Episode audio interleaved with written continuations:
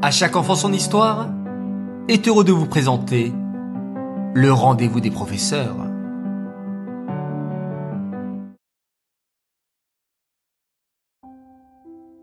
Un sac à dos appesanti, des devoirs à faire, de longues heures sur une chaise, des échéances à l'esprit, la pression sociale, autant d'éléments qui s'ajoutent aux difficultés liées au développement et aux contextes familiaux. Ça vous tente, vous? Pour eux, c'est ça l'école. Des copies d'examen sous le bras, courir entre deux salles de classe, assurer de longues heures de cours où la seule pause permettra de boire un café. Un rythme à tenir et des programmes à finir, la nécessité d'attention et de vigilance envers chaque élève sont des facteurs qui empiètent et perturbent jusqu'à la vie privée. Envie de devenir enseignant C'est son quotidien. Bonjour à tous et bienvenue dans cette nouvelle aventure du rendez-vous des professeurs. Avant de revenir sur notre introduction singulière, permettez-moi de vous présenter notre nouveau projet. Avec l'aide de Sarah Lévy, psychothérapeute, formatrice et initiatrice du projet Bien-être à l'école juive, nous vous proposerons tous les mois, Bezrat Hashem, ce rendez-vous des professeurs. Un rendez-vous pour concilier vie épanouie et efficacité scolaire. Grâce à des méthodes triées et revisitées par ces soins, nous vous proposerons des pistes de réflexion, de la théorie et des outils concrets à mettre en place dans vos classes. Notre objectif Développer pleinement les capacités de nos élèves et des professeurs. Je vous invite à entrer avec moi dans cette nouvelle ère de bienveillance et de bien-être. Comme nous l'avons introduit, le quotidien des élèves et des professeurs peut parfois être synonyme de stress et de contraintes. Pour ce premier rendez-vous, je vous propose donc de parler du rôle primordial des professeurs en matière de bien-être.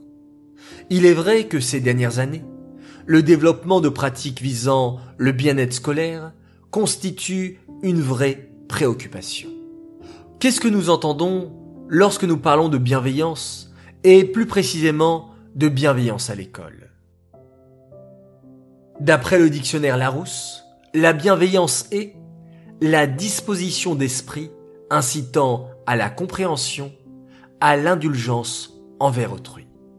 Cette approche ne remet pas en question le statut du professeur et de l'élève, mais incite plutôt à chercher ensemble des techniques et solutions pour satisfaire les deux parties. Depuis des dizaines d'années, de très nombreux travaux de recherche en neurosciences ont montré que la bienveillance facilite l'apprentissage des enfants. En effet, lorsque vous utilisez ces méthodes, telles que l'empathie, l'écoute active, les compliments ou encore les feedbacks positifs, vos élèves sécrètent de l'ocytocine qui déclenche successivement la dopamine, les endorphines et la sérotonine, à savoir les quatre hormones du bonheur. Ces molécules produites chez l'enfant sont ce dont l'enseignant rêve, à savoir un enfant calme, curieux, motivé et disposé à apprendre. Cependant, il est vrai, lorsque nous parlons bien-être et changement, des appréhensions surgissent. Et s'ils ne sont pas réceptifs, comment s'y prendre? Ou encore, comment enclencher le mécanisme lorsque nous sommes pratiquement sûrs que ça ne prendra pas, et surtout lorsque le public face à nous n'y est pas habitué. Chers enseignants, voici la bonne nouvelle du jour. Il vous suffit de commencer à évoluer vous-même en pratiquant autrement pour que les changements s'opèrent. En effet, nous sommes tous dotés d'un mécanisme magique appelé les neurones miroirs.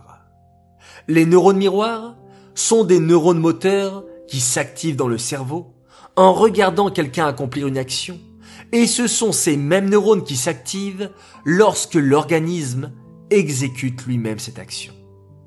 Vous l'avez bien entendu. Les neurones miroirs s'activent aussi bien quand on exécute une action que lorsqu'on regarde quelqu'un exécuter cette même action. Le même réseau de neurones se met en place. C'est extraordinaire. Nous pouvons alors parler de contagion émotionnel. Les neurones miroirs constituent une sorte de sixième sens qui rend les émotions contagieuses. Ainsi, quand les adultes crient, s'énervent, ces émotions sont transmises à l'enfant qui ressente ces mêmes émotions négatives. Au contraire, lorsque l'enseignant est souriant, il offre un modèle aux enfants grâce aux neurones miroirs. Les neurones miroirs entraînent des apprentissages implicites. N'oubliez donc pas, les élèves nous imitent et nous leur transmettons ce que nous faisons et ce que nous sommes. Maintenant, à vous de jouer, chers enseignants, afin de mettre en place ces nouvelles façons d'interagir avec vos élèves, et ceci grâce aux méthodes que nous approfondirons, Bezrat Hashem, au fil de nos rendez-vous. Mon conseil, pour cultiver la bienveillance auprès de vos élèves, commencez déjà à être bienveillant envers vous-même. Comme vous l'avez compris, le rôle de l'enseignant est primordial dans la réussite scolaire et l'épanouissement des enfants. J'ai hâte de vous retrouver le mois prochain pour vous faire part, Bezrat Hashem, des facteurs déterminants en matière de bien-être à l'école. Je vous souhaite excellente journée et Chodesh Tov